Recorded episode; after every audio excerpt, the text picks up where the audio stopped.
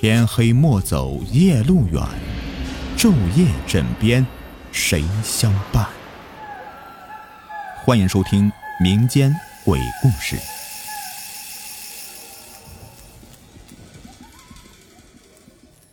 今天故事名字叫做《鬼敲窗》。老一辈人呢，仿佛经历过很多的诡异事情，每次总有讲不完的故事。不知他们是真实经历的事情，还是都是听别人说的。不管是事情的真实与否啊，反正是从他们口中讲述出来，对我有很大的震撼。姥姥曾经给我讲过不少的鬼故事，例如什么李二牛走夜路碰到黑白无常被勾魂呢？那些并不是什么真的黑白无常。而是由野怪变成黑白无常的样子，告诉路人你已经死了，要跟他们去地府。如果你真的相信他的话，那你就真的会死。他们会趁机勾走你的魂魄，到时候你到了地府，不知道死因，就会被流放到人世间游荡。至于姥姥在小时候讲过的那个，如果在晚上听到有人喊我名字，千万不能答应，不然就会被勾走魂魄。长大以后，我才明白，其实这只不过是老一辈人眼中的奇怪的事情罢了。接触到方面的资料以后，我才明白，这世上其实是有鬼存在的，但是每个人家中都有死过亲人，而那些亲人并没有离开，所以孤魂野鬼并不敢到洋人的家中去骚扰。这关于夜半鬼叫人的事情呢，我妈妈却真实的经历过。如果不是我妈妈讲她以前的事情告诉了我，我根本就不会说出一句话。妈妈告诉我，我姥姥讲了很多故事，她都听过，只不过大多数的事情呢，可能都是真的。但这些事情呢，都是姥姥从其他人嘴里听来的，事情的真实度令人质疑。但是母亲自从经历了那件事以后啊，就再也不敢不听姥姥的话了。原来那时候母亲才十六七岁，是最调皮的，经常不听姥姥的劝告，去村子外面的乱坟岗之类的地方去玩耍。那天，母亲和村子里的小姑娘到山那边去采野花，因为现在正是野花盛开的季节。曾经母亲也见过村子里的小伙子送给姑娘们的鲜花非常的美丽鲜艳，但是碍于年龄太小的母亲呢，他们只能够独自去山后去采野花。五个人中，唯独他是第一次去后山，其他几个都去过好几次了。当时由于熟悉路线，母亲便没有想太多，便跟着比自己大两三岁的女孩朝后山走去。走到一处山洼的地方，却看到了满地的孤坟，遍地纸钱，让母亲非常害怕。但是身边女孩却告诉母亲没事儿，这些都是很早以前就埋在这里了。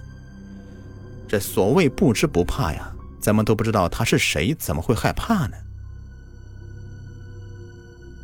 其中一个女孩说完以后，便拉着母亲的胳膊朝后山走去。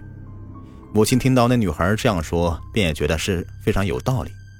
但是女孩的心性啊，还是使她有些害怕的。在众人的哄笑中，跑到人群的最前面。母亲他们几个人用了将近三个小时，才来到后山。远远的，母亲便看到了漫山的野花。这之后啊，就蹦蹦跳跳的朝着花丛跑去，从这里摘一朵，那里摘一朵。其他几个女孩子都来过好几次了，径直的朝自己看中的野花走去。一会儿功夫，几个女孩便摘到自己各自心仪的野花，唯独母亲抱着满满一怀，顿时惹得几个人呢都笑起来。由于是中午来的原因，此时已经不早了。母亲几个人抱着自己的野花就朝家中赶去，紧赶慢赶的，天黑之前还是没有到家中。母亲就几个人呢，不知不觉的走到了之前的山洼处。此时黑暗中的孤坟显得异常的诡异，就连之前不知害怕的女孩，这时候也什么也不敢说了，只能够默默的赶路。母亲害怕的离孤坟远远的。朝前面走去，直到回家中的母亲才吁了一口气。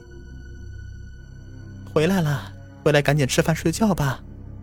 姥姥和姥爷已经吃好饭了，见到母亲抱着一大堆的野花，便接过来放在地上，让母亲去洗手吃饭。母亲走到院子中洗了洗手，就开始吃饭了。吃完饭，将摘来的野花整理一下，插在花瓶内，放在自己的屋子里，便躺在床上睡觉去了。啪嗒，啪嗒，半夜的时候，仿佛有水滴在地上的声音。吵醒了母亲，因为这个声音实在是太大了。母亲醒的时候，非但是没有睁开眼睛。疲惫的母亲静静的听着窗外的声音，却越感觉不像是雨滴。啪嗒的声音仿佛没有停止的意思，母亲便是觉得好奇，就睁开眼。接下来就听到了有人在喊自己的名字：“二军，二军。”在窗外站一个女人，有节奏的拍打窗户，并时不时的喊着母亲的名字。母亲听到喊声以后，便坐起来看着窗外的女人。可是这窗外的女人自己并不认识，母亲更不知道为什么会在深夜里有人会喊自己的名字。二军，二军。窗外女人见母亲迟迟不说话，变得焦躁起来，声音焦急的喊道。敲打窗户的速度也变得快了许多，玻璃被拍出了很大的响动。窗外的女人见到母亲实在是不打算说话了，便突然做出了让母亲惊悚的一幕。只见到窗外的女人眨着眼睛，便消失在了窗外。再次出现的时候，就出现在屋子里，并继续的喊着母亲的名字：“啊，鬼！”母亲看到女人突然出现在自己的屋子里，顿时觉得头皮发麻，就意识到这绝对不是人的时候，便惊恐的喊道：“女人一步一步的朝着母亲走来，可是近在隔壁的姥姥却仿佛是听不到一般，始终没有过来看母亲在干什么。眼看女人的手马上就要抓到母亲的脸的时候，突然从门口进来两个人，住手！”一个白发斑白的老婆婆突然从门外走进来，怒声喊道：“母亲看到门并没有开，而老人却是从门口走进来的时候，浑身忍不住的颤抖起来。母亲不知道今天晚上为什么会发现这么多的怪事儿，难道他们都是鬼？你要干什么？不要耽误我的好事儿。”女人看到老婆婆突然出现以后，声音冰冷的说道：“我要干什么？”老鬼，我还没死呢，你就想来害我家孙女儿？门口老婆婆慈爱的看了一眼母亲，便同样声音阴冷的说道：“这样又如何？以你家鬼的身份，你是我的对手吗？”女鬼听到奶奶这样说，顿时变得不高兴起来，说出的话也变得恶狠起来。那现在呢？在姥姥的身边，突然又出现一个老头，还有一个年轻人。这母亲认识，那是早些年外出打工的，被人残忍杀害的哥哥。没想到，已经死亡的哥哥再次出现在了自己的眼前。哼，你们等着！站在屋内的女孩看到母亲的哥哥以后，变得有些害怕了，随后放下一句狠话，便消失在了屋子里。